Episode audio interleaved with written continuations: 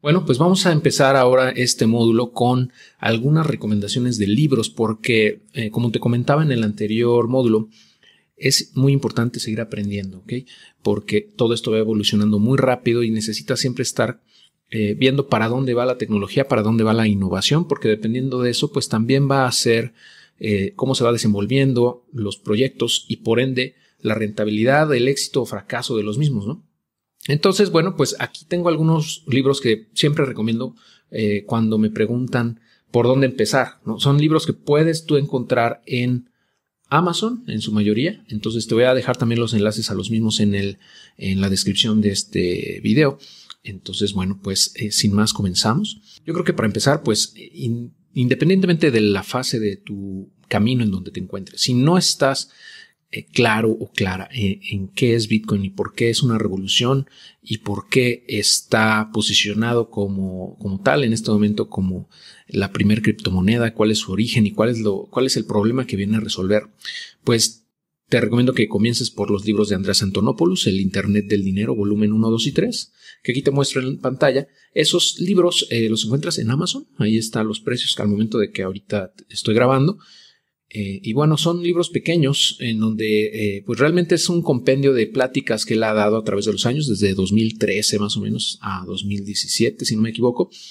Entonces son, eh, es la transcripción, vamos, de esas pláticas que también puedes encontrar en YouTube, ¿no? Pero el, pues el valor de tenerlos en este formato es que los puedes leer em, pues ya, ya traducidos al español y aparte pues como más agrupados por, pues, eh, ¿cómo se podría llamar? Por tema.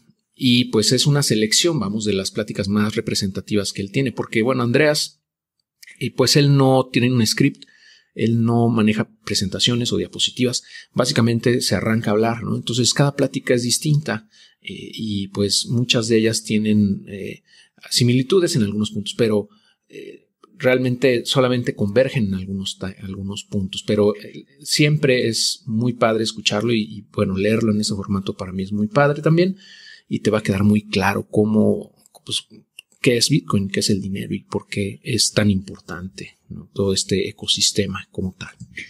Bueno, el segundo es el patrón Bitcoin, que también ya te, ha, ya te he platicado de él antes.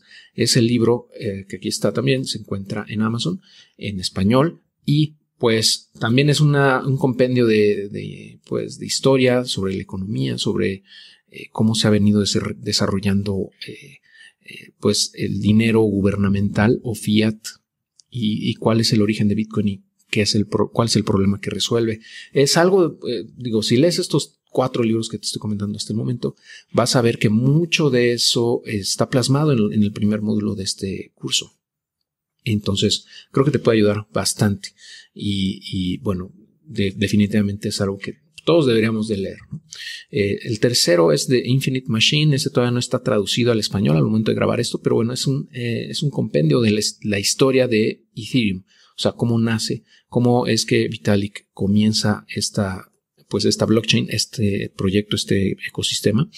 Eh, y cómo, bueno, las, las, causas de su origen, que bueno, mucho tiene que ver con que en Bitcoin no encontró la manera de hacer lo que él quería, que, que era pues que el dinero fuera programable, que pudiera desarrollarse eh, o, programar distintas aplicaciones dentro de esa blockchain y eso pues al no ser posible en Bitcoin lo, lo, terminó creando él, ¿no? Bueno, comenzó él y después se le fueron sumando más personas y dentro de esta historia, bueno, que definitivamente va a ser una película después, estoy seguro, pues vas a encontrar cómo pues se fue formando de gente alrededor, algunos buenos, otros no, y cómo tuvo que enfrentarse este proyecto a varios, varias decisiones, a varios puntos críticos en donde pudo haber sido destruido eh, o pudo haberse ido por otro lado completamente diferente al que es hoy, eh, al que hoy ha, venido recorriendo y por qué es tan importante Ethereum también, ¿no?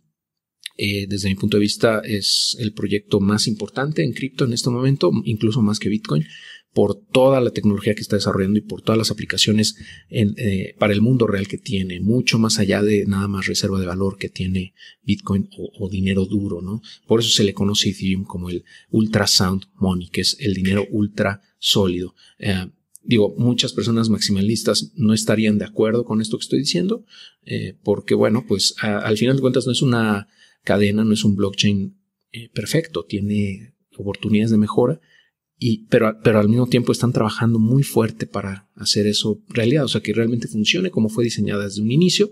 Y, y en estos momentos están por, están por migrar del proof of work al proof of stake. Eh, y bueno, pues eh, que ya te he platicado también, y eso va a incrementar muchísimo la, la eficiencia de esta cadena y de, de este proyecto en general, y lo va a hacer mucho más escalable en el mediano y largo plazo. Entonces, bueno, esa historia, digamos, eh, esos orígenes de Ethereum, ahí los vas a encontrar, ¿no? En The Infinite Machine.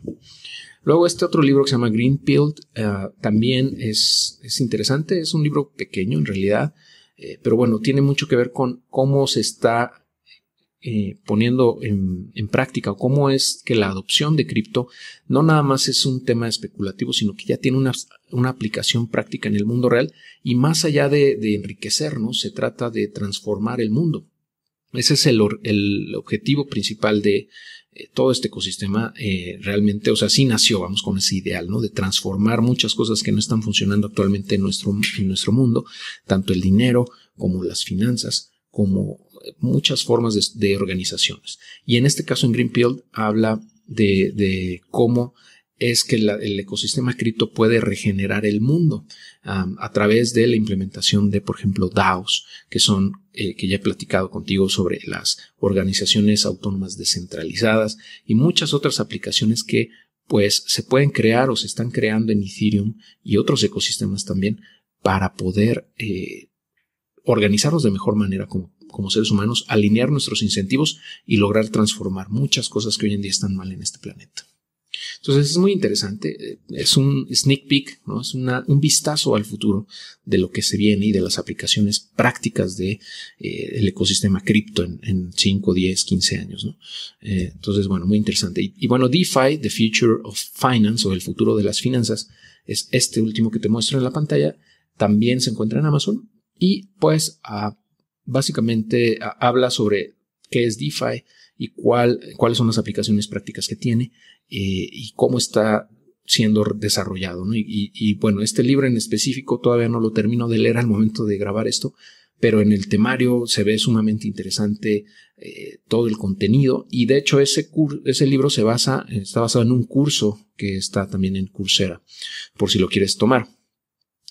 Y bueno, todos son eh, disponibles, todos están disponibles en Amazon, menos el de Greenfield. Ese de Greenfield lo compré en, un sitio web te voy a dejar el enlace también por si lo quieres adquirir ahí. Con PayPal lo puedes comprar y es un PDF básicamente. Eh, en fin, bueno, estos son algunos de los libros que te recomiendo para comenzar en este ecosistema y, y bueno, pues ojalá te sirvan de mucho, así como me han servido a mí.